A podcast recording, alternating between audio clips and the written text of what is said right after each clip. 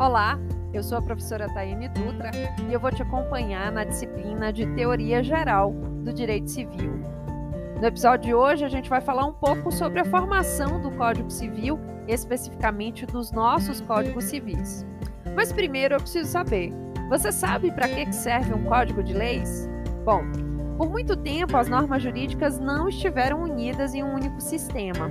Elas ficavam espalhadas é, pela legislação de diversas cidades e estados que compunham, por exemplo, o Império Romano, dificultando assim a aplicação dessa legislação de forma mais igual e uniforme. Por isso, essa ideia de condensar as normas jurídicas num único sistema não é lá muito recente. Bom, a condensação dessas leis ela se realiza por dois processos: pela consolidação e pela codificação. Na consolidação, várias normas vigentes são reunidas de forma ordenada. Já na codificação, não se aproveitam apenas as leis existentes, mas a gente faz também eliminações, adaptações e inovações nessa legislação. O código é, portanto, uma obra metódica, sistemática, mas acima de tudo inovatória. Bom, agora que você já sabe o que é um código de leis, como é que surgiu o nosso Código Civil? Para começo de conversa, você precisa saber que a codificação do direito civil encontra seu ponto alto em dois códigos: o Código Francês de 1804, também conhecido aí como Código Napoleônico, e o Código Alemão de 1896, também conhecido como BGB. Bom, no mundo, a codificação das leis civis se deu especialmente no século XX. As principais codificações do século XX são da Suíça, em 1912, do Brasil, em 1916, do México, em 1928, do Peru, em 36, Venezuela, em 1942, também na Itália, em 1942, na Turquia, em 1926, já a Grécia teve o seu código formado em 1945, enquanto que a Tailândia teve o seu em 1935, o Egito em 1949 e Portugal somente em 1967 realizou o seu Código Civil. Bom, esses códigos sofreram, em maior ou menor grau, a influência do Código Germânico.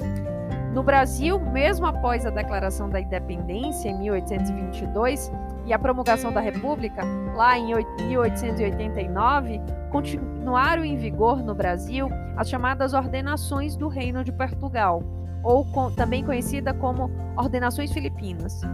Ao longo do, de todo o século XIX, não faltaram muitas tentativas de edição de um Código Civil, como a consolidação das leis civis em 1857 e o esboço de, Teixeira de Freitas, que foi elaborado aí entre 1860 e 1864. Entretanto, em 1899, Epitácio Pessoa, na época ministro da Justiça, é, entregou a Clóvis Bevilacqua a tarefa de redigir um código civil para o país. Em seis meses, Bevilacqua elaborou o projeto, mas esse projeto ficou em discussão no Congresso Nacional por mais de 15 anos, principalmente pela resistência do famoso Rui Barbosa, que era um feroz crítico desse projeto. Apenas em 1915, o Código de Bevilacqua foi promulgado, entrando em vigor em 1 de janeiro de 2016, por isso que a gente chama de Código de 1916. Entretanto, embora tenha nascido já no século XX, esse código refletia o pensamento jurídico europeu do século anterior, com, forte marcas, com fortes marcas do liberalismo, do individualismo e do patrimonialismo que marcaram as grandes codificações europeias da época. Esses valores se ajustavam ao pensamento das elites da sociedade brasileira, que em 1916 ainda era essencialmente agrícola e patriarcal. Assim, em 1963, após a instauração do regime militar e na sua vigência, um novo projeto de 1975, agora feito por Orlando Gomes, foi aprovado por voto de liderança na Câmara dos Deputados. Só que esse projeto também levou alguns anos até que se tornasse um novo código. Ele deu origem ao texto do Código Civil em 2002 e foi objeto do trabalho de uma comissão revisora e elaboradora do Código Civil, criada para revisar esse projeto de Orlando Gomes, que afinal, no final das contas, oferecia um novo texto. Quem presidiu agora a edição do novo código foi Miguel Reale, que afirmou que o projeto de Orlando Gomes refletiu um, refletia um espírito anti-individualista na diretriz da socialidade que acabou por impregnar o novo trabalho.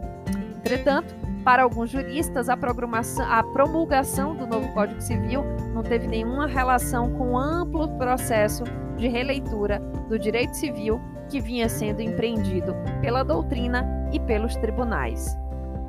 Bom, hoje a gente fica por aqui. Eu espero que você tenha gostado. Até a próxima.